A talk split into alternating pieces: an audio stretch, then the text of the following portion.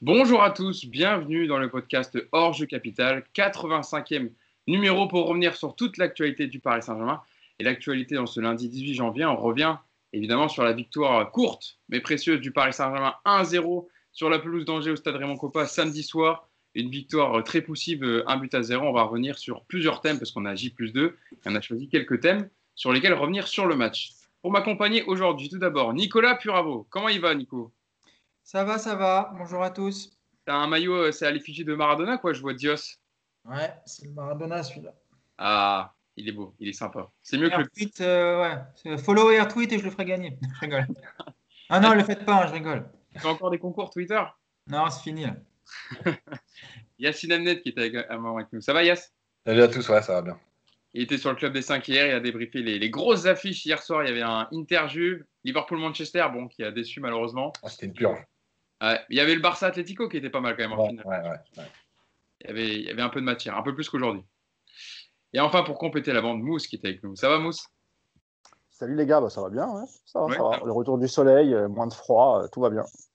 Ah bah, écoute, si tu es dans les bonnes conditions, on va pouvoir commencer ce podcast avec, donc, je le disais, la courte et poussive victoire du PSG à Angers euh, samedi soir, sans Mauricio Pochettino, qui était contaminé par le Covid-19 et donc supplé par ses adjoints Jesus Pérez et Miguel D'Agostino. Le Paris Saint-Germain s'en est remis à Levin Kurzawa, son premier but de la saison, pour s'imposer difficilement 1-0 et prendre la tête du championnat. C'est ça quand même l'info, euh, si on peut retenir du match, avec la défaite de Lyon contre Metz hier soir et la victoire de Lille. Donc Paris a deux points d'avance sur Lyon et égalité de Lille avec 42 points, mais devant à différence de but.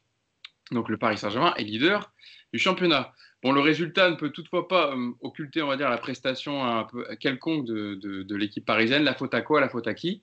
Eh ben, on va commencer avec notre premier thème qu'on a choisi d'aborder pour revenir sur ce match. C'est l'attaquant français Kylian Mbappé, qui euh, un mal, euh, j'ai titré un mal qui perdure, euh, voilà sur, mes notes, mais voilà samedi soir il n'a pas du tout pesé. Euh, il a affiché une feuille de, stat- de statistiques. Yacine, je sais que tu me demandes les chiffres des fois. Là, j'ai les chiffres de Mbappé. 36 ballons joués seulement, 3 tirs pour un seul cadré.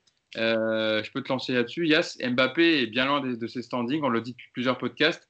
Il a été replacé dans l'axe à la pause dans un 4-4-2 avec, avec Moeskin, mais ça n'a pas mieux fonctionné. Euh, encore beaucoup de déchets devant. Et on l'avait aussi à son attitude sur le terrain, ça commence à l'agacer. Ouais, après, moi, je vais, reprendre un peu ce qu'a dit Habib Bey euh, sur Canal+. En fait, la question, c'est de se dire, est-ce qu'on le laisse continuer à jouer en se disant, il va reprendre confiance, il va revenir avec le rythme? Euh, Ce qui a déjà été fait par le passé.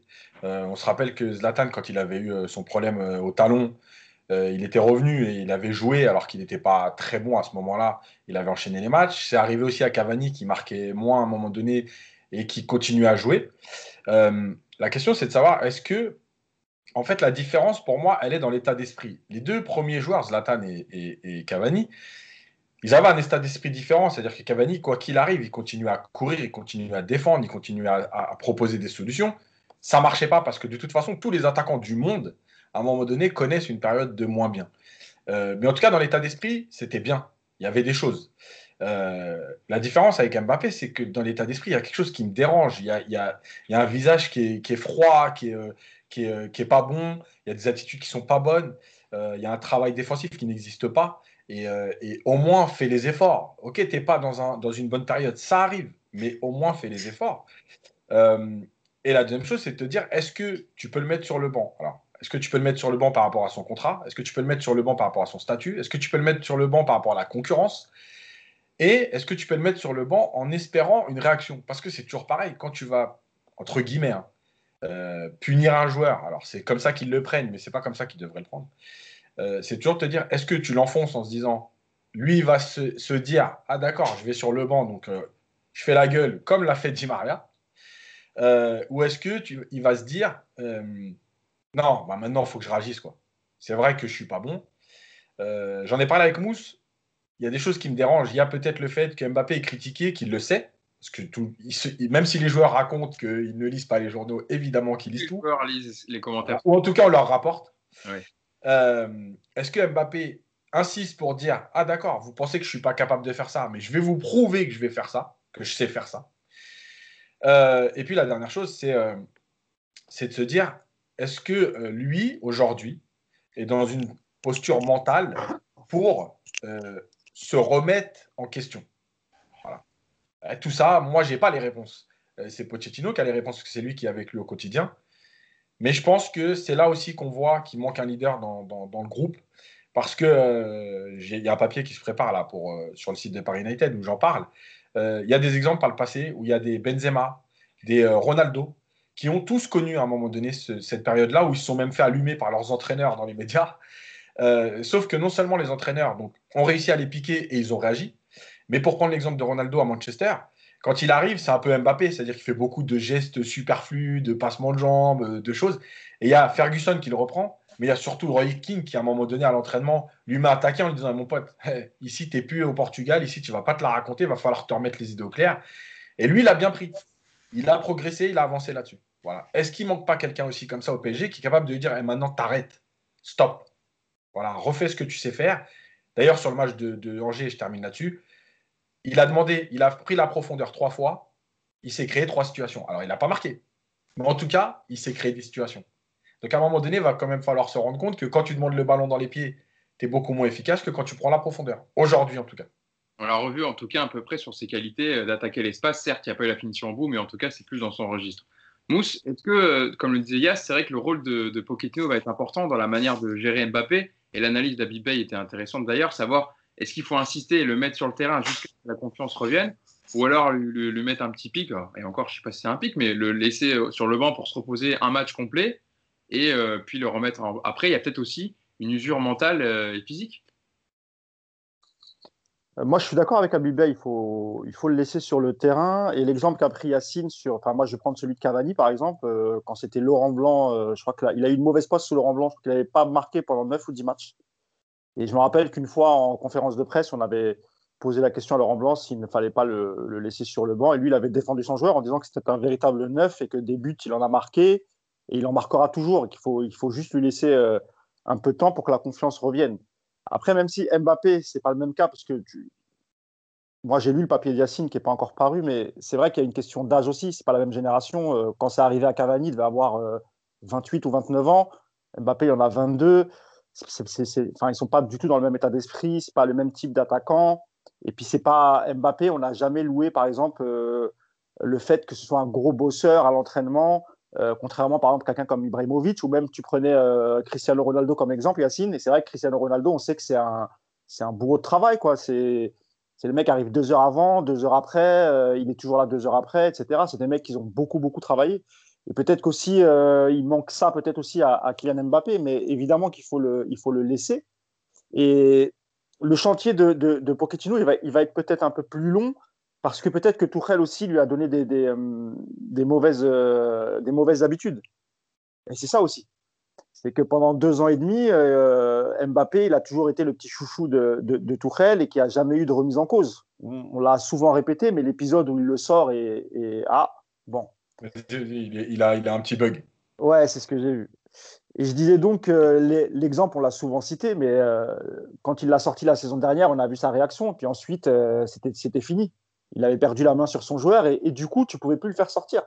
Et tu as, tu as, tu as cité euh, l'exemple de Mourinho avec Benzema, et je trouve que c'est un très très bon exemple. On se rappelle tous que quand Benzema arrive, euh, bon, il fait fait pas les efforts, euh, il, il fait pas ce qu'attend de lui Mourinho, et Mourinho n'a a été sans pitié, il lui a lancé une pique. Je crois qu'il l'avait traité de, il avait dit qu'on avait besoin d'un lion et qu'aujourd'hui c'était un chaton ou quelque chose comme ça.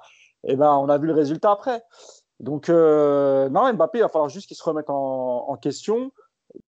Moi, je pense qu'avec un, avec un coach comme Pochettino qui est proche de ses joueurs, euh, on l'avait vu à, Tottenham, ça peut le faire, même si Tuchel l'était, mais c'était dans un autre registre. Donc, euh, pour moi, oui, il faut le laisser. Après, il faut beaucoup discuter avec lui. Il faut peut-être faire un peu plus de vidéos. Tu parlais de la profondeur, Yacine. Il faut peut-être lui remontrer ces actions-là. Euh, on se rappelle aussi de son entrée à l'Atalanta qui, qui était une bonne rentrée malgré tout. Et que c'est grâce.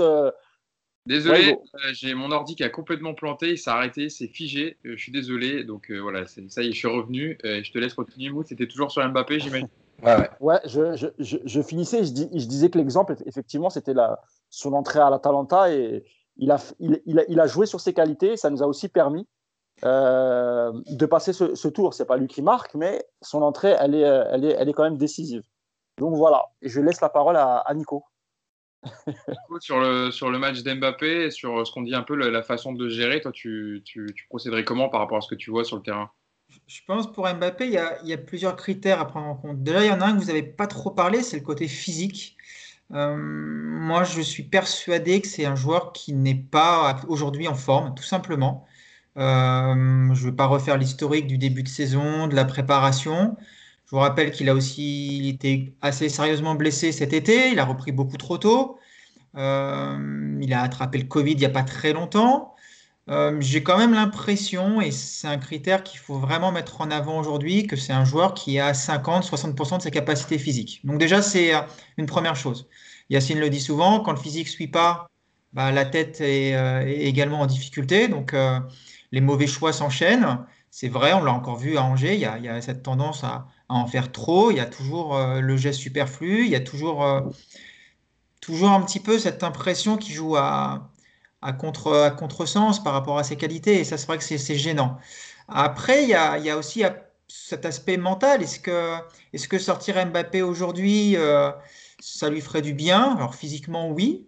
Mentalement, je ne suis pas sûr parce qu'il a quand même effectivement un, côté capricieux qui a été euh, vu à plusieurs reprises depuis maintenant deux ans et demi. Mais il y a un truc à faire de toute façon. Il faut que Pochettino fasse quelque chose. Alors, euh, je entends ce que tu dis, Yacine, par exemple, sur Cristiano Ronaldo quand il débarque effectivement à Manchester. Après, la grosse différence que je vois avec, euh, avec ces deux, deux exemples, c'est que Cristiano Ronaldo, mentalement, c'est très fort. Et que la première année à Manchester, effectivement, beaucoup de gens se moquent de lui, euh, les supporters, ses adversaires. Et en fait, il change pas tout de suite son jeu. Hein. La première saison de Ronaldo, c'est gris-gris sur gris-gris, c'est euh, record du monde de passement de jambes en une saison de première ligue. Enfin, c'est, euh, il change pas tout de suite parce qu'il est sûr de sa force. Alors après, il adapte effectivement son jeu par rapport à, bah, à sa progression, par rapport aux exigences d'un championnat qui, est évidemment plus difficile qu'au Portugal, et puis aussi par rapport aux exigences de, son club, parce que à l'époque c'est le grand Manchester. Est-ce qu'aujourd'hui Mbappé a cette euh, capacité mentale à analyser ce qu'il est capable de faire, ce qu'il fait, ce qu'il devrait faire, j'en suis pas certain. Alors, c'est peut-être un. Je suis pas sûr que ce soit une question d'âge, parce que Ronaldo à l'époque n'était pas non plus très vieux, alors qu'on a encore perdu Hugo. Et. Euh... Je crois qu'il avait 19, euh, 19, ans quand il débarque à Manchester. Ouais, euh, tu, ouais. vois, c'est des joueurs qui sont quand même. C'est jeune tout ça. Alors, Bien effectivement, ce que, ce que vous dites, c'est intéressant. Effectivement, euh, s'il avait quelqu'un qui était capable de lui donner une voix un peu plus précise, un cadre de l'équipe, un, un, mec fort qui, qui, qui va lui dire voilà, il vaut mieux que tu fasses ça plutôt que ça. Aujourd'hui, il y a beaucoup, beaucoup de critères, mais j'ai quand même le sentiment que le truc le plus important dans l'immédiat et d'ici Barcelone, c'est qu'il retrouve une condition physique, parce que moi j'ai vraiment cette impression-là qu'il est, euh, qu'il est très, très, très loin d'être en forme. Quoi. Désolé, hein, mon ordinateur, je ne sais pas ce qu'il a aujourd'hui. Je, vais te lancer, je je vais te lancer Yacine et je vais essayer de me connecter alors, via un partage de connexion parce que j'ai l'impression que c'est ma Wi-Fi qui bug. Euh, pour, pour parler du match de Kylian Mbappé, euh, Ressus Pérez, l'adjoint de Pochettino, euh, c'était lui qui était présent en conférence de presse d'avant-match, a, a, loué les efforts collectifs qu'il a fait pour, pour l'ensemble de l'équipe en fait par rapport à son match. Je vous cite la déclaration de, de Ressus Pérez et je te lance dessus, Yacine. Euh, Kylian a été un joueur très important pour obtenir la victoire. Durant le match, nous avons modifié son rôle au sein de l'équipe à différents moments. Il n'a pas été en réussite dans les occasions qu'il a eues, surtout dans les 1 contre 1 dans la surface, mais il a été très important car il a joué un rôle pour libérer des espaces pour d'autres partenaires sur le terrain il s'est dépensé pour l'équipe. Est-ce que tu es aussi d'accord avec cette version côté, côté coach quoi? Non, parce que justement, on va parler après de l'animation offensive et, et j'y reviendrai. Et, et c'est pas vrai. Je pense surtout qu'aujourd'hui, en fait, euh, les, les, coachs, dans, dans, les conférences de presse, ils sont pas en mesure d'allumer Mbappé ou de montrer ce qu'il a mal fait. Euh, pour deux raisons. La première, c'est que euh, bah, souvent les coachs protègent, en tout cas médiatiquement, leurs joueurs, et c'est logique. Euh, la deuxième, c'est la situation de, Mbappé euh, contractuellement par rapport au club. Euh, il y a des discussions pour prolonger. On ne sait pas s'il va prolonger, pas prolonger, s'il va partir cette année, cet été, pour pouvoir récupérer de l'argent, s'il va aller au bout de son contrat l'année prochaine et partir gratuitement, ce qui serait une énorme catastrophe économique. Donc, je l'avais déjà dit, hein, Ancelotti l'explique ça très bien. Oui, à un moment donné, quel que soit le niveau du joueur euh, et en, encore plus à ce moment-là, si ton patron te dit tu dois faire jouer un joueur pour telle et telle raison, tu dois t'y plier, tu es un employé du club. Euh, donc il ne peut pas dire autre chose, euh, l'adjoint. Euh, maintenant, moi, il y, a quand même, à un moment donné, est-ce que tout le temps, tout le temps, et, encore une fois, là, là obligé, même si lui ne veut pas qu'on en parle, on est obligé d'en tenir compte, euh, est-ce que tout le temps, euh, soutenir un joueur, euh, essayer de positiver au maximum, est-ce que c'est lui rendre service? Moi, je ne sais pas. Encore une fois, chaque personne est différente. Hein. Il y en a qui ont besoin de se faire rentrer dedans pour être bien. Regardez, Zlatan, il l'a souvent dit, notamment par exemple contre Saint-Etienne à l'époque où il y avait Bayal Sal, où il disait J'aimais bien aller le provoquer parce qu'il répondait et ça me permettait d'être encore meilleur. Euh, voilà, tu as des joueurs qui ont besoin d'être piqués, d'être provoqués, d'être dans, le combat, dans le, dans le duel. Il y en a d'autres qui ont besoin d'être euh, cajolés, d'être plus dans l'affectif, etc. Moi, je n'ai pas la réponse. Je ne le connais pas assez bien, Mbappé, pour ça. Euh, mais, mais à un moment donné, est-ce que le fait de tout le temps le, cajoler, ça ne donne pas forcément de résultat Est-ce que c'est la bonne méthode? Voilà, moi, j'ai un doute là-dessus. il en parlait, Nico Mousse sur l'usure physique et mentale d'Mbappé. Je ne sais pas si vous vous souvenez, dans une interview qu'il avait accordée euh, au site officiel du club euh, le 26 octobre dernier, où il expliquait que la reprise, je cite Kylian Mbappé, euh, la reprise a été difficile physiquement, mais surtout mentalement, car il n'a pas eu de préparation. Nous sommes revenus d'une finale fin août, puis nous sommes partis en sélection. D'autres joueurs ont le Covid, c'était particulier. mais mentalement, c'était difficile de se remettre. Dans mon esprit, et c'est la phrase là où je voulais revenir sur, sur, sur l'interview, nous sommes plusieurs à le ressentir, ce n'est pas une nouvelle saison, c'est comme si c'était la continuité de la dernière saison. Pour moi, on est au 60e match de la saison et pas au 9e de la nouvelle saison. C'est aussi peut-être pour ça le fait de ne pas avoir de coupure, euh, Mousse.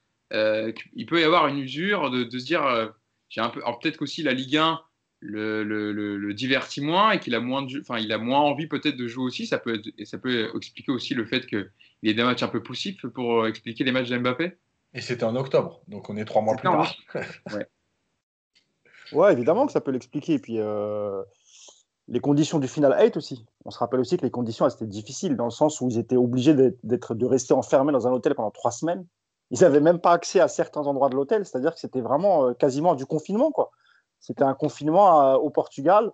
Et donc, tu as la pression, déjà, tu as la pression du résultat. bon, ils sont arrivés en finale, mais je veux dire, chaque tour, c'était quand même une, certaine pression. Et puis ensuite, tu, perds la finale. Donc, il y a aussi une, sorte de déception euh, qui tombe un peu dessus. Et puis tu sais que juste derrière, tu as très très peu de temps euh, parce que le championnat a déjà repris le, euh, au moment où toi, tu, jouais la Ligue des Champions. Donc tu sais que tu auras quelques jours de battement, mais tu sais que tu vas repartir sur une saison. Et en plus, lui s'était blessé et il revient un, peu, un peu plus tôt que prévu. Donc ça aussi, ça joue. Évidemment que Mbappé, on ne peut pas le critiquer juste sur sa méforme en disant il est mauvais, il est nul, mettons sur le banc. Non, il y, a, aussi des circonstances, il y a des choses qui l'expliquent. Et vous l'avez dit, il y a aussi le fait qu'il a, contracté le, Covid. Il y a son retour de, de blessure euh, prématurée. Il y a plein de choses qui peuvent expliquer sa méforme. Après, comme l'a dit Yacine, il y a aussi des choses que le joueur aurait pu faire dans l'attitude, dans le comportement, etc. En tout cas sur le terrain, euh, pour que ça aille un peu mieux. Mais aujourd'hui, on a l'impression qu'il est tellement déçu qu'il n'arrive pas à avancer. Quoi. On a vu euh, quand. Euh, d'ailleurs, moi, j'ai été surpris qu'il le sorte. Euh, ça faisait très longtemps que Mbappé n'était pas sorti de. À 10 minutes du terme. Voilà, 10 minutes. Bon, il n'a il a, il a, il a pas eu la même attitude que face à, Thomas Tuchel. Mais on l'a senti quand même dépité. Il y a la photo qui circule sur Twitter où il est sur le banc, un peu les, les jambes écartées, et il fait, il fait une tête de 10 km de long. Et, juste pour revenir au parallèle avec Ronaldo, Benzema, il y a aussi, le fait que euh, pour, Benzema à, Madrid et Ronaldo à Manchester, ils, arrivaient dans des championnats qui étaient plus relevés avec beaucoup de concurrence.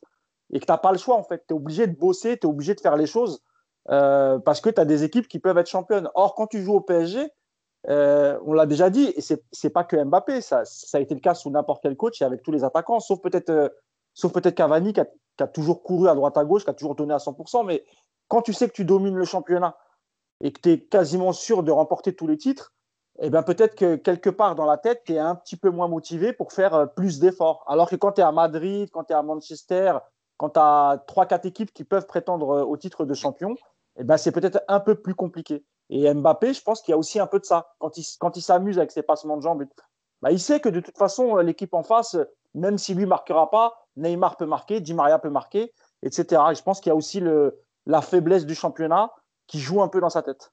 Pas oublier que les, joueurs sont des, sont des êtres humains et qu'ils ont des Ah sentiments, oui. etc., et que des fois, tu peux ne pas avoir envie. Et c'est pour ça que ça explique aussi. Parce qu'on sait très bien que la tête fait marcher les jambes. Nico, tu as levé la main pour réagir dessus. Ouais, ce qui, ce qui est frappant aussi avec, euh, avec Mbappé, c'est le manque de spontanéité qu'il a perdu. Enfin, il a vraiment perdu ça, quoi. C'est-à-dire que moi, j'ai revu, là, il n'y a pas très longtemps, des, des- images de ses premières saisons sous Monaco et même à Paris, notamment le but qu'il met au parc, je ne sais pas si vous vous souvenez, contre Lille, la frappe qu'il enroule contre Maignan euh, de, de, de 20 mètres. Tu sentais à l'époque, euh, il n'y avait pas de question dans sa tête, quoi. Il ne se polluait pas, il était vraiment, euh, voilà, il y avait ce côté à l'instinct. Et c'est un petit peu ça aussi qu'il a perdu aujourd'hui. Tu sens que tous ses gestes sont forcés. Tu sens qu'il y y a un poids, il y a, il y a- voilà, il y a, il est juste pas bien dans la tête. Moi, j'ai vraiment l'impression, et, on en revient, à la tête et les jambes, tout ça, c'est lié, à mon avis, au physique qui, qui sont pas là.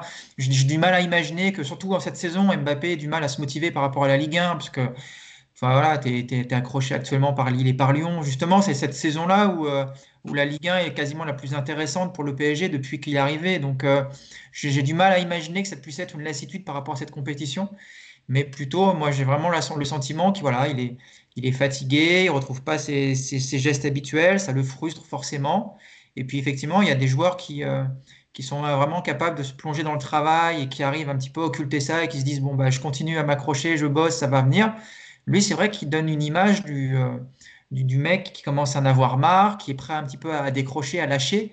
Et ça, c'est vrai que c'est vraiment problématique aujourd'hui pour, pour Pochettino parce que tu, pareil, t'envoies un mauvais signal sur le terrain d'avoir un mec comme ça. C'est, bon, tu vois, les pertes de balles, c'est normal, mais quand derrière, euh, il, tire la tête, il tire la tête pendant euh, 30 secondes avant de se replacer, ça, c'est problématique pour ton collectif. Donc, euh, un passage sur le banc aujourd'hui, franchement, je pense que ça pourrait être une bonne chose pour tout le monde, quoi. Ça pourrait être bon déjà pour le groupe parce que ça voudrait dire, même si ton meilleur joueur il n'est pas bon, je suis capable de le mettre sur le banc. Donc, tu envoies un, signal fort à tes, joueurs, justement, quand tu veux prendre un petit peu la possession du groupe comme Pochettino en ce moment. Et puis, même pour Mbappé, ça, ça peut lui faire que du bien, parce que même s'il va faire la tronche, il va souffler, il va, forcément y avoir un électrochoc. Après, j'entends aussi ce que dit Yacine sur ce problème de contrat, sur cette période très compliquée pour le club, parce que tu peux effectivement pas te permettre dans six mois de ne pas avoir prolongé Mbappé. Donc, ça donne à l'arrivée, effectivement, une, équation pas évidente à régler, mais il va quand même falloir le faire assez vite. En tout cas, comme le disait euh, Mousse, la mine affichée par Mbappé à sa sortie prouve bien que sa panne sèche offensive l'impacte, en tout cas. Voilà. Il ne reste pas. euh, Oui, Mousse. Et après, Moi, je voulais juste dire un truc, ouais, sur, euh, je sais pas si vous avez remarqué à la mi-temps du match, les propos de Florenzi, c'est passé un peu inaperçu. À la fin, il, il- il dit il faut que tout le monde fasse les efforts, pas simplement les défenseurs. Mais personne n'a retenu ça. Mais moi, ça, ça m'avait un peu, ça m'avait un peu surpris qu'un joueur qui vient d'arriver. Je n'ai pas euh, pas pu entendre, mais euh, effectivement, ouais. si bah, si tu as le replay, tu verras à la mi-temps, euh, c'est Florenzi qui s'exprime pas très longtemps et à la, il, il- il termine par ça. Donc, euh, je pense que il y a certains joueurs au PSG aussi qui commencent, mais Yacine en avait déjà parlé aussi, hein, sur Di Maria par exemple, qui, qui faisait beaucoup d'efforts depuis son arrivée au PSG dans les replis défensifs. Depuis un certain moment, même lui qui est en méforme, eh ben, même les, les efforts défensifs, il les faisait plus. Alors peut-être qu'il se disait lui aussi, bah, si Neymar, Mbappé ne font pas les efforts, pourquoi moi je vais les faire? Et Il y a peut-être aussi un peu de ça. Ouais. Euh, on, a, on, a, on a bouclé le dossier sur Mbappé, je pense qu'on a, on a dit euh, euh, le principal. Mais dérivons, euh, Yacine, avec toi sur euh, l'animation offensive du PSG, qui explique peut-être aussi le match d'Mbappé, qui n'a pas du tout fonctionné. Je te cite, Yacine, il y a même eu des trucs hallucinants. Tu m'as dit que tu serais un peu long sur le sujet aujourd'hui, donc je vais te lancer en premier. Euh, je vais aller boire un café. Hein. Au revoir à tous. 15 minutes, prenez le café. Bon, il n'y a, pas il y a pas de journal d'équipe, mais voilà, et occupez-vous en attendant. Euh, Yacine, le, le Paris Saint-Germain était positionné en 4-2-3-1, hein, qui est cher à Pochettino, qui met en place depuis le début, depuis qu'il est arrivé. Il y avait le retour de Neymar en 10, en meneur de jeu, et Verratti, qui était dans ce poste-là installé euh, depuis le début de l'ère Pochettino, qui est redescendu en relayeur avec Paredes. Euh, comment tu as trouvé justement cette animation qui n'a pas, pas vraiment fonctionné contre Angers? Bah, pas bonne parce que déjà, si Verratti et Paredes n'ont pas trouvé énormément de passes vers l'avant, c'est qu'il y avait un problème. Il y avait un problème de positionnement, il y avait un problème de course, il y avait un problème de coordination. Euh, alors, effectivement, euh, Angers a défendu en bloc. Alors, ils n'ont pas fait que défendre, déjà, ça il faut le préciser parce que Un peu quand même. hein. voilà, parce qu'Angers, on avait l'habitude, un peu, bon, cette équipe un peu euh, costaude qui, euh, qui défend beaucoup. Ils ont défendu en bloc, ensemble, mais ils n'ont pas fait que ça. Ils se sont créés des occasions, etc. Euh, donc le truc, c'est que quand tu as de la densité comme ça, euh, très basse, euh, il y a plein de solutions. Alors évidemment, le dribble, parce que pour éliminer. Il y a aussi tout ce qui est euh, jeu euh, en vitesse, on va dire à une touche de balle. Et déjà, ça, c'est un problème. Le PSG manque énormément, alors Nicolas a dit sur Mbappé, mais c'est global, de spontanéité dans tout ce qu'ils font. Il y a toujours un contrôle, il y a toujours un, une ou deux touches de balle avant de donner le ballon, il y a toujours euh, quelque chose qui, ralentit le jeu. Et ça, c'est un problème. Après, pour parler de l'animation offensive, moi, je voulais insister en fait sur les courses des attaquants. Et en fait, aujourd'hui, il y a un énorme problème, c'est que chaque joueur offensif fait sa course comme il a envie. Pas par rapport aux autres, pas par rapport au jeu, pas par rapport à, des, créations d'espace et surtout pour lui-même. Euh, quand je dis ça, ça veut dire que Mbappé, quand il décide à un moment donné de faire un appel, il ne le fait pas euh, pour créer un espace, il le fait pour avoir le ballon. Le problème, c'est que de l'autre côté, Di Maria, il vient aussi faire un appel pour avoir le ballon. Euh, et à un moment donné, dans, dans, un jeu collectif et de la coordination, il faut que les joueurs soient capables, oui, de faire un appel où ils vont pas forcément avoir le ballon, mais où ils vont libérer un espace. Et cet espace, il doit servir à tes partenaires. Or, là, chacun fait son match dans son coin. Il n'y a pas de coordination. Et on le voit bien, euh, on a parlé beaucoup de Moïse Ekin quand, euh, à ses débuts, on disait il bouge beaucoup, il fait des appels. Et même lui à Angers, euh, il a fait moins d'appels. Il a fait moins d'appels. Alors, sûrement qu'il est moins bien, il n'a pas été bon de toute façon. Mais malgré tout, en fait, le problème, c'est où est-ce que je fais l'appel finalement? Puisque Di Maria vient toujours vers l'intérieur et que Mbappé, alors, il est côté gauche et quand il rentre, il rentre vers l'intérieur. Donc, il t'amène toujours de la densité. Et Keane, dans un 4-2-3-1, il est en pointe. Donc, qu'est-ce qu'il fait? Où est-ce qu'il va? Euh, Et en fait, tout ce manque de coordination, bah, ça fait que tu n'as pas d'animation. Tu ne sais pas à qui donner le ballon tu sais pas euh, euh, où chercher des espaces, des intervalles. Et, c'est pour ça que, en plus, tu as les latéraux qui viennent demander et qui sont jamais servis.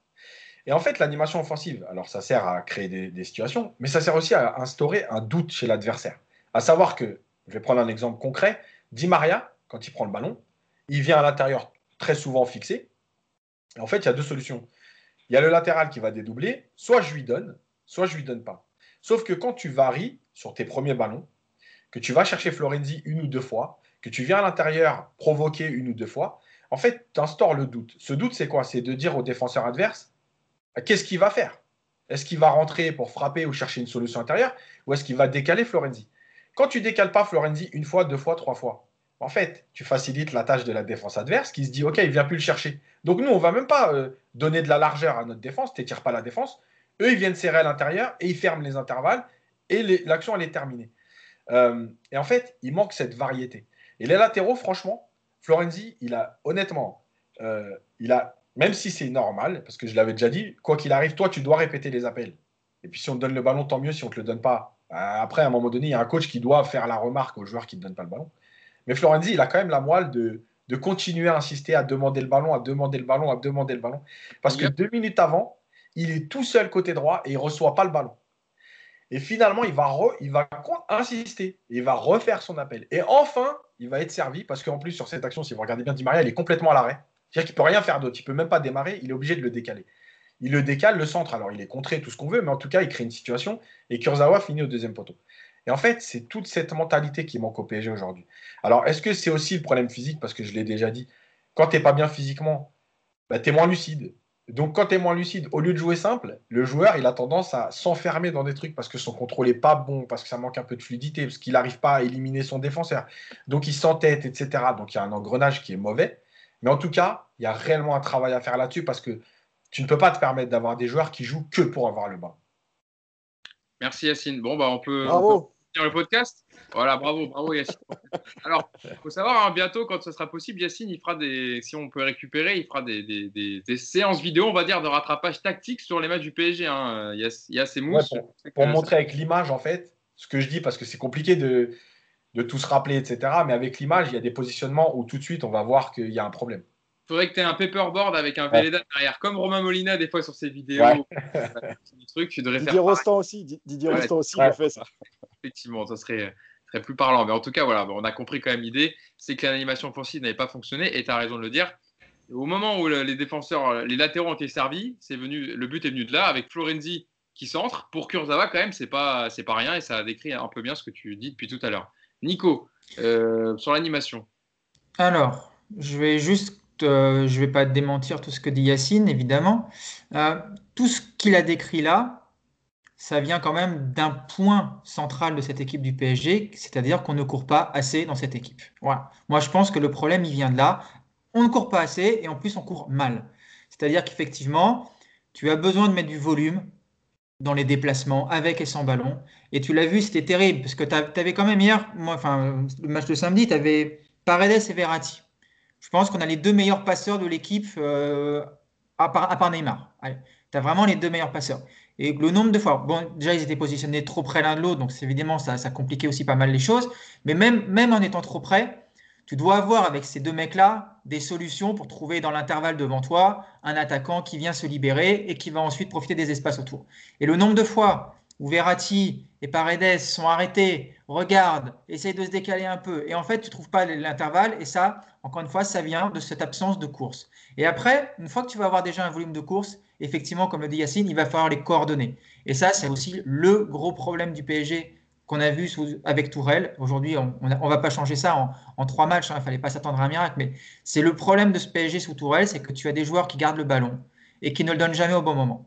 Et alors, les latéraux, Yacine le dit très bien, le nombre de fois où ils partent au bon moment, ils ne sont pas servis, une fois, deux fois, trois fois. Et le problème de ça, c'est que non seulement, comme le dit Yacine, tu, donnes des indications à ton adversaire parce que tu ne donnes, tu donnes jamais le ballon de toute façon. Tu vas jamais chercher ton latéral. Donc, ton, défenseur adverse, bah, il va pas s'emmerder à aller courir son couloir.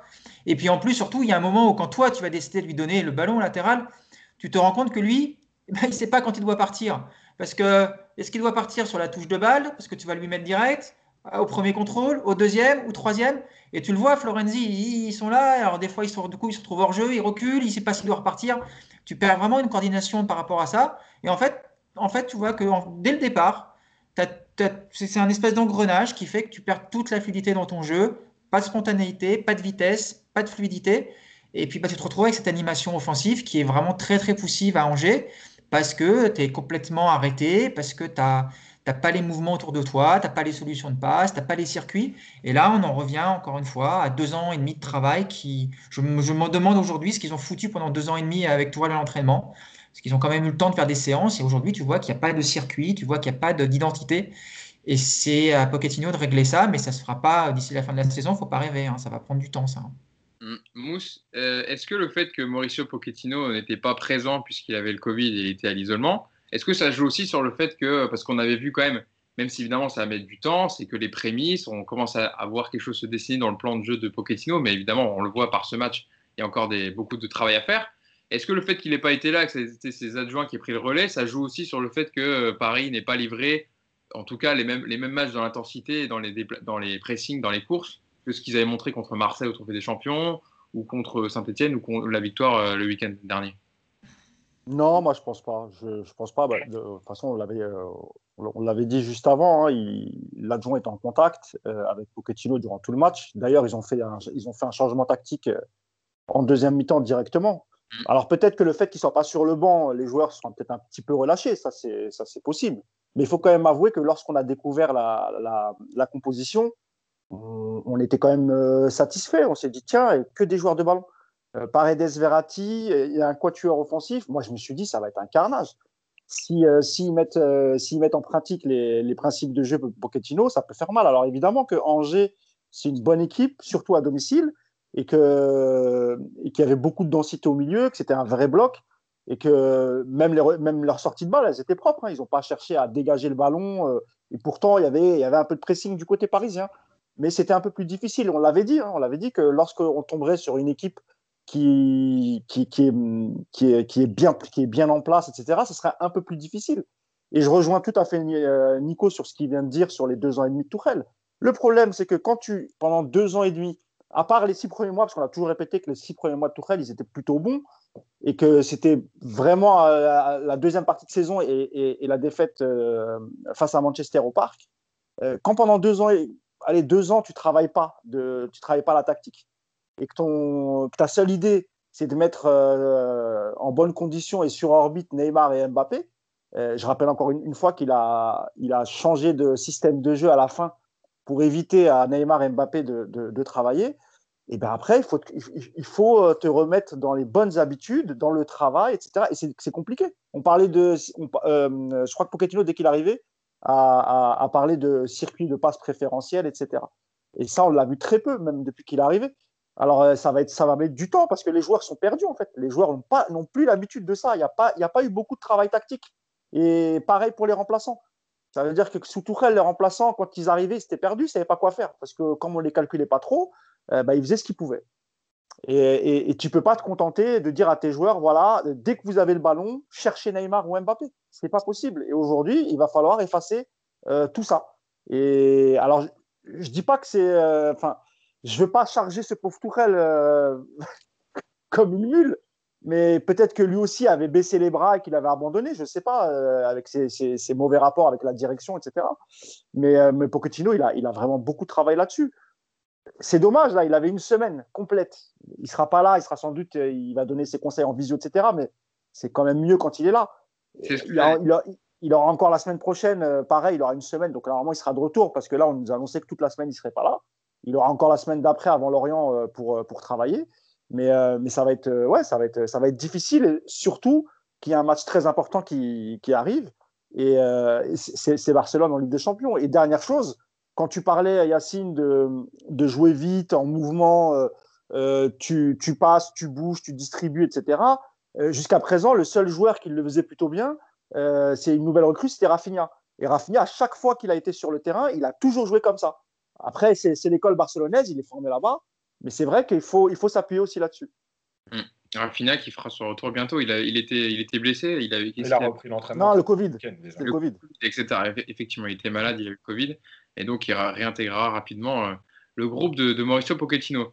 Avant, justement, on terminera sur ça, Mousse, sur euh, Ressus Pérez a parlé de, de, comment gérer cette semaine dans l'absence de Pochettino. Et pour une fois, le PSG enfin, et tous les clubs de Ligue 1, etc., ont une semaine complète euh, pour travailler avec euh, pas des matchs tous les trois jours. À part Marseille, je crois qu'il y a un match en retard euh, contre Lens. Oui, à, deux matchs en retard même. Donc ils en ont un à jouer contre Lens effectivement mercredi. Yacine, j'ai pris une déclaration de, de, de Ressus Pérez en conférence de presse. On lui posait la, question avec quatre attaquants en coup d'envoi dans ce 4-2-3-1. Est-ce que c'est un essai ou une idée à, moyen terme? Et Ressus Pérez avait répondu la philosophie, la philosophie de Mauricio va au-delà du nombre de joueurs par ligne elle concerne plus l'animation de jeu, donc ce dont vous, évoquez depuis tout à l'heure. Il veut aussi mettre les joueurs dans différentes positions au cours d'un match, avoir de la flexibilité pour voir ce qu'ils peuvent apporter. Et selon la partie, les divers moments et les caractéristiques que demande le match, on voit en fonction. Ça part aussi un peu de ça. Peut-être que pour l'instant, ils expérimentent plusieurs 11. Voilà, là, ils ont essayé un milieu à deux avec Verratti, Paredes. Et puis ensuite, peut-être ils adapteront le 11 par rapport à, ce qu'ils ont vu. quoi. Ouais, bien sûr, puisque moi j'en avais parlé dans le, dernier podcast sur le rôle de Keane et Icardi tu as deux, attaquants au profil différent. Donc, en fonction de l'adversaire, du moment du match, de ce que tu attends, de ce que tu cherches, de ta domination ou moins, euh, les deux profils, en fait, chacun peut jouer à un moment, donné du match. Euh, oui, bien sûr qu'ils sont obligés de faire des essais parce qu'encore une fois, c'est finalement euh, ce que tu fais en pré-saison. Bah, Pochettino, il doit le faire en janvier avec des matchs officiels et en préparant un match de Coupe d'Europe. Voilà, elle est là, la problématique. maintenant, il y a quand même beaucoup de choses qui, qui, interpellent parce que, en fait, le problème des tests, ok, mais c'est finalement aujourd'hui des tests avec les mêmes joueurs. Pourquoi? Parce qu'il y a eu des joueurs blessés, des joueurs malades qui reviennent à peine. Euh, on l'a dit, Rafinha par exemple. il y a Neymar, on n'a pas parlé depuis tout à l'heure, mais Neymar faisait retour autant que titulaire. Voilà, parce qu'il a joué que 30 minutes contre l'OM. Donc, voilà, on avait vu Verratti plus haut. Le problème, c'est que ces tests-là, ils seraient, dans l'idéal, bien si tu as tout ton groupe. Parce que tu te dis, là, je fais des vrais choix, c'est un vrai choix, ce pas des choix par défaut. Euh, et en plus, dans, mes, dans mon coaching, j'ai des vraies possibilités. Aujourd'hui, tu es limité là-dedans parce que tu as des joueurs qui viennent de revenir.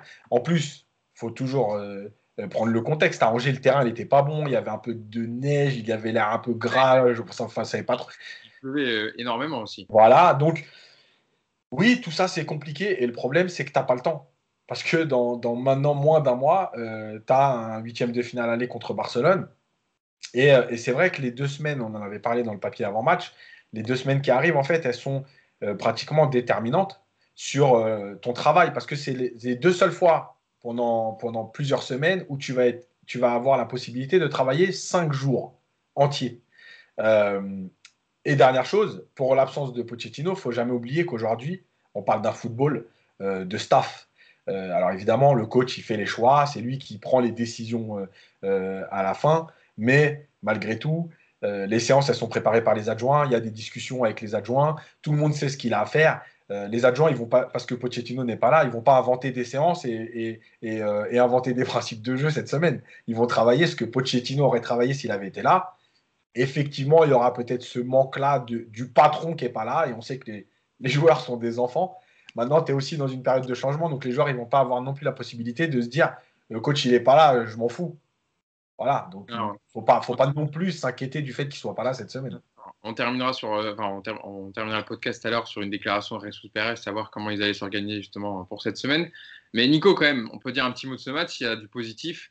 En plus de la victoire qui permet au PSG de, de repasser en tête, c'est Sand Kaylor. Merci Kaylor Navas pour ce match, encore une fois. Le, gardien costaricien qui, a 34 ans, nous a montré qu'il avait encore évidemment d'excellents réflexes. Et euh, j'ai évidemment en tête la, tête justement de Johnny en deuxième période à bout portant, où il est euh, à 10 cm du but et il fait cet arrêt réflexe du pied. Et il permet au PSG de rester dans le match parce que c'est pas sûr après que le PSG puisse revenir où est les, capacités euh, physiques et mentales pour revenir dans ce match.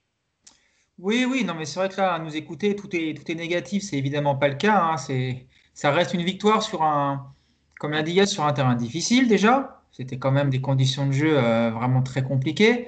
Face à une équipe qui venait d'aller taper Lille, je vous rappelle, donc c'était pas non plus les, les, premiers venus, c'est septième de Ligue 1, c'est assez costaud. Hein, et euh, on a vu la différence, hein, on a été plus emmerdé contre, contre Angers que contre Marseille euh, trois jours avant. Donc c'était une bonne équipe.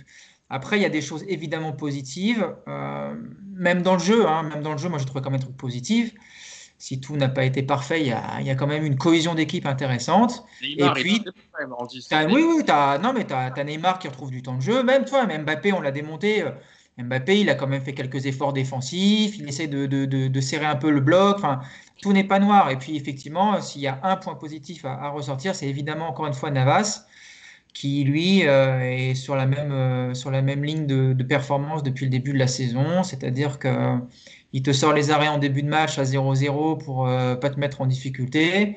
Il rassure surtout quand tu mènes au score, parce que on le voit, voilà, le PSG, quand tu mènes au score, il y a une époque où le match était fini dès qu'on ouvrait le, dès qu'on marquait un but.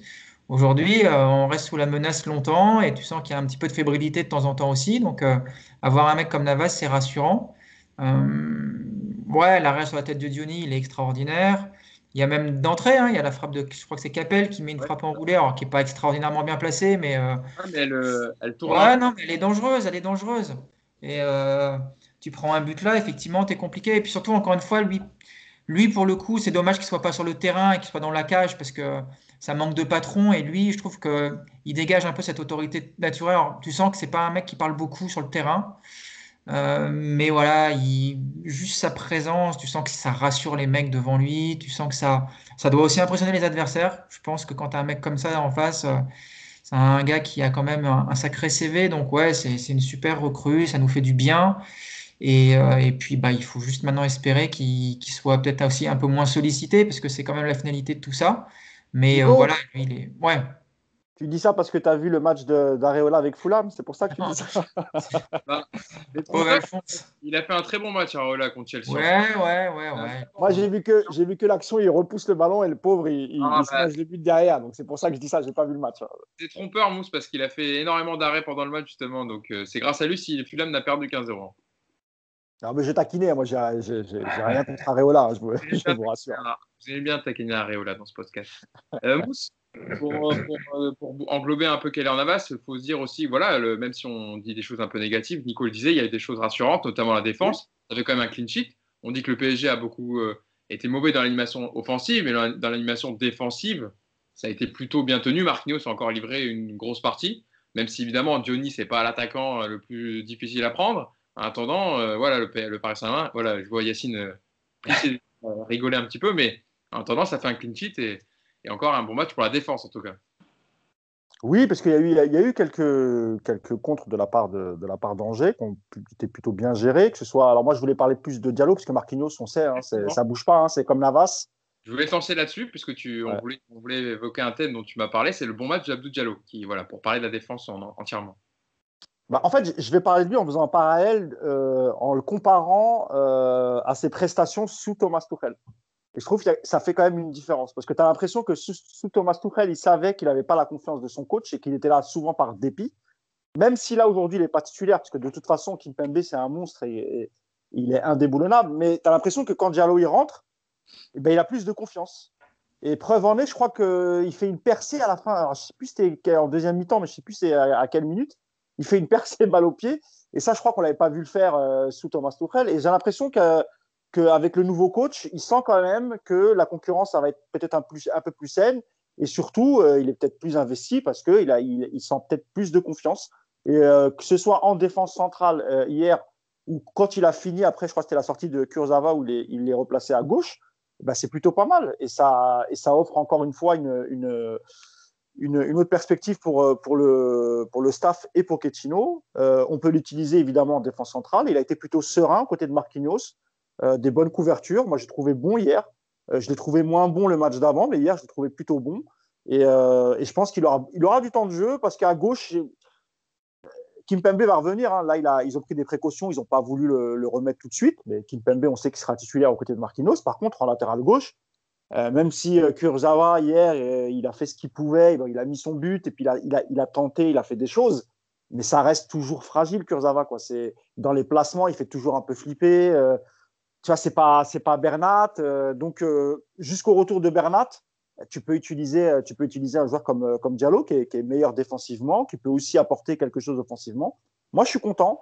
Euh, c'est un joueur qui a coûté 30 millions, qui, était quasiment laissé à l'abandon par Thomas Tuchel, alors que c'est lui qui a demandé à, recruter ce joueur. Et une fois qu'il l'a eu, bah, soit il l'a pas su l'utiliser, soit il, a, il avait son 11 et, et finalement il l'a mis de côté. Et moi, je suis content qu'un joueur comme Abdou Diallo revienne, pour moi, j'ai toujours dit, c'est un, un, bon joueur de foot, il a une bonne relance, il panique pas, il est serein. Alors c'est vrai qu'il joue à côté de Marquinhos et ça aide, et derrière avec Kyler Navas. Mais moi, je, trouve, je, le, trouve de mieux en mieux, et encore une fois, ça offre une option supplémentaire, que ce soit pour la défense centrale ou pour le poste de latéral gauche.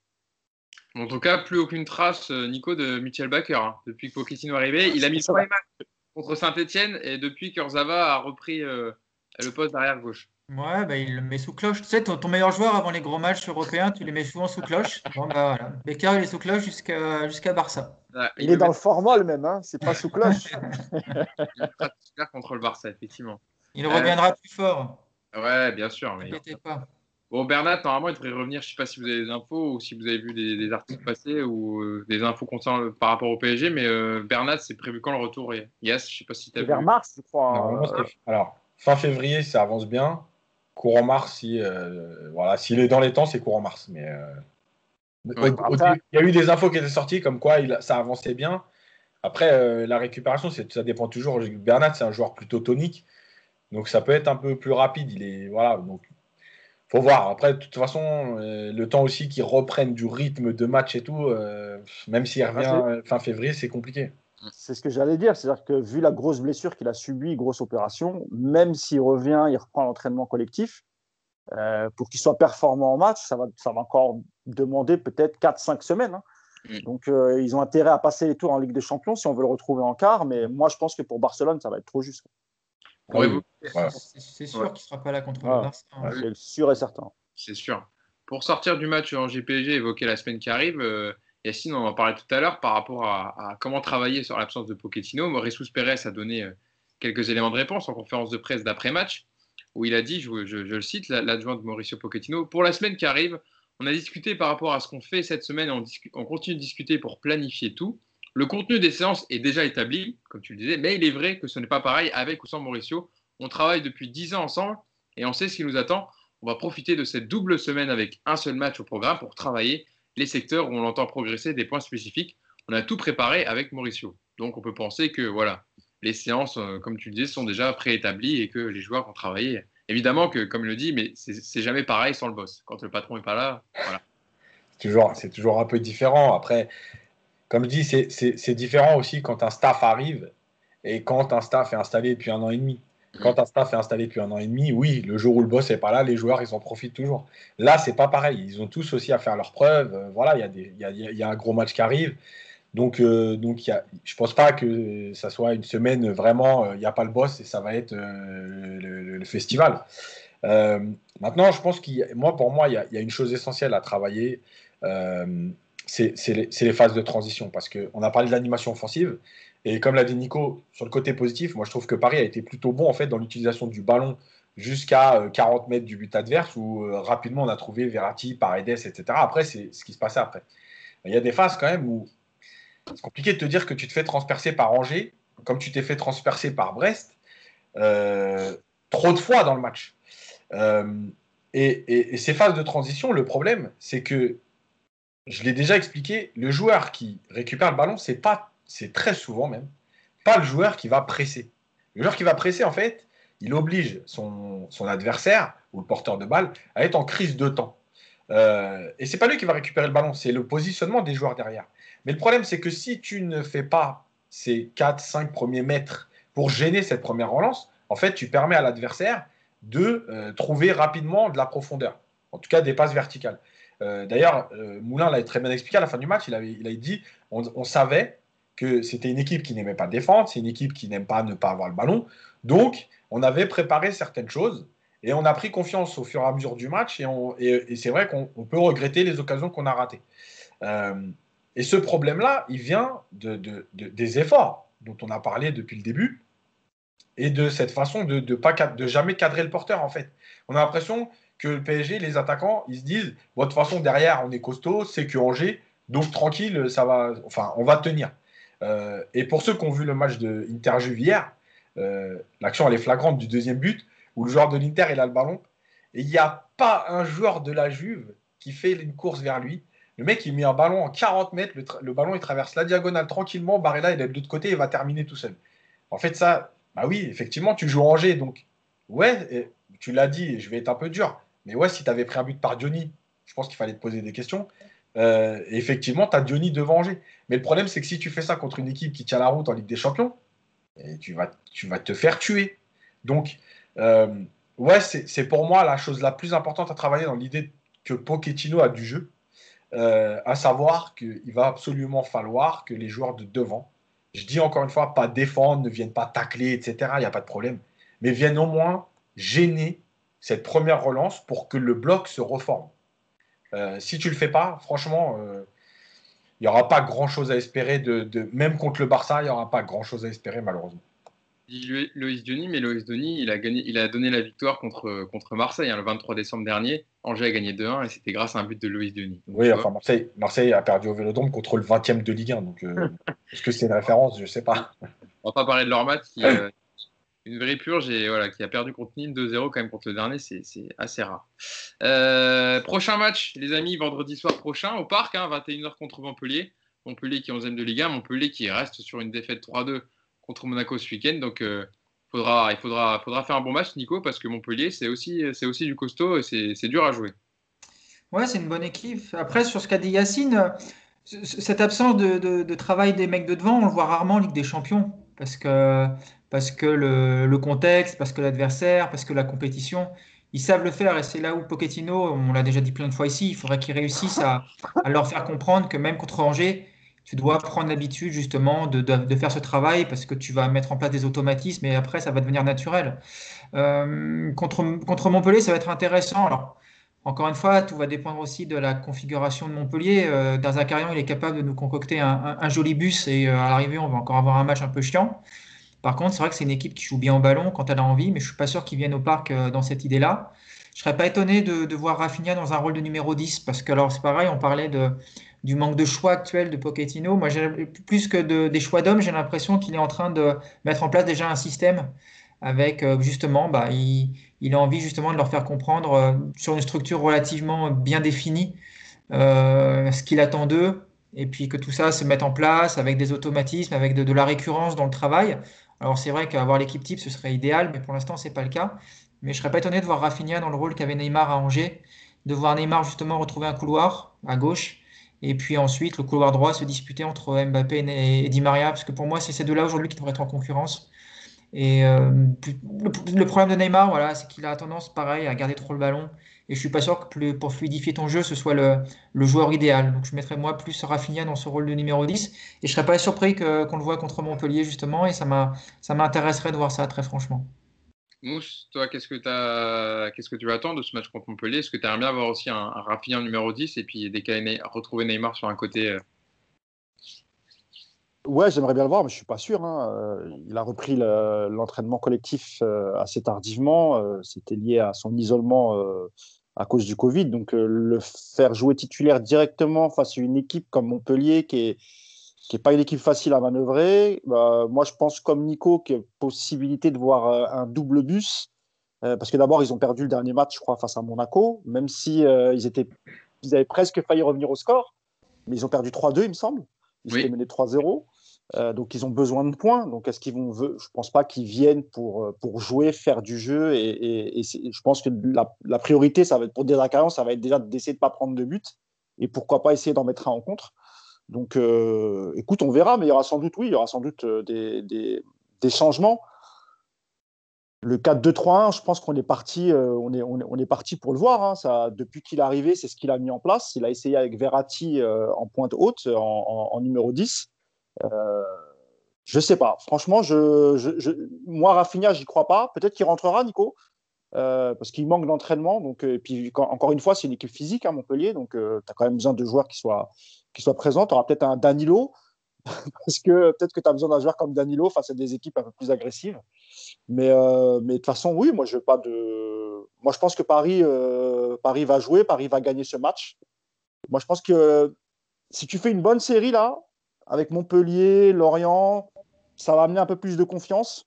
Et si en plus Mbappé euh, joue et marque, bon, que demande le peuple? On verra bien. Mais euh, je ne suis, pas très inquiet moi, pour, euh, pour les prochains matchs en Ligue 1 parce que, encore une fois, même si contre Angers c'était difficile, mais Angers c'est une bonne équipe, on sent, que, on sent quand même, on voit ce que veut faire Pochettino. ça va jouer au ballon, ça va jouer au foot. Je ne suis pas très inquiet moi pour la suite. En tout cas, je suis plutôt optimiste.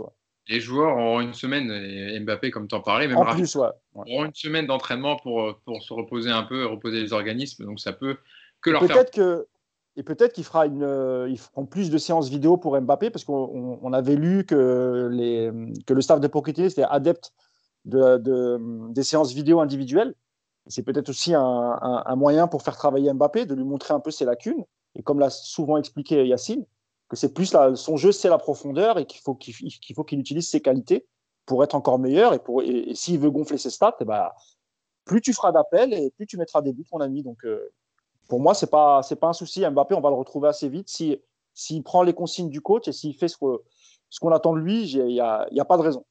Effectivement. Et ben, en tout cas, on verra ça vendredi prochain, euh, ce match contre Montpellier en Ligue 1. Et puis avant, évidemment, bientôt, le match carré contre Barcelone début février pour ce huitième de finale de Ligue des Champions. Allez, euh, on a été complet, on a fini ce podcast, messieurs. Je voulais Barcelone qui a perdu hein, en finale, c'est ça hein, de... Effectivement, Barcelone qui a perdu 3-2 euh, euh, à la fin de la prolongation contre, contre l'Athletic Madrid. Sur un magnifique but d'Inaki Williams, à cette frappe enroulée barre en 30. Hein, Yas, tu as vu le match hier, tu mm. as des un club des 5, c'était quand même assez sympa à voir. Et Lionel Messi qui a pris son rouge, le premier de, l'histoire avec le Barcelone, quand même, en match officiel. Surtout, il a, il, a, il a craqué complètement. Ouais, il a craqué, il a mis un petit coup de coude en même temps pour passer devant un joueur et effectivement ça a fait rouge. Donc le Barça qui, mais bon, on a l'habitude, hein, je, vous apprends rien, Mousse, Nico et Yas, qu'en général quand une équipe va pas bien, en général elle nous tape après.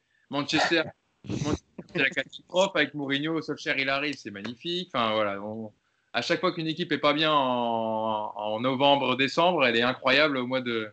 Le Real Madrid pareil, je ne fais pas un dessin, hein, donc voilà. On va ouais, mais là, cette année, c'était c'est nous qui étions pas bien, donc. Euh, mais bon, tout le monde n'est pas bien, en fait, c'est ça le problème. ouais, on va éviter de faire des plans sur la comète et on verra bien, mais en tout cas, le Barça n'est pas dans une, dans une grande forme.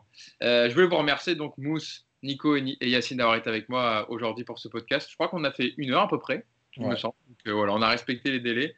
On a été complet sur ce match et puis on se donne rendez-vous après le match contre Montpellier. D'ici là, bonne semaine et reposez-vous bien. Ciao à tous. Ciao. Ciao.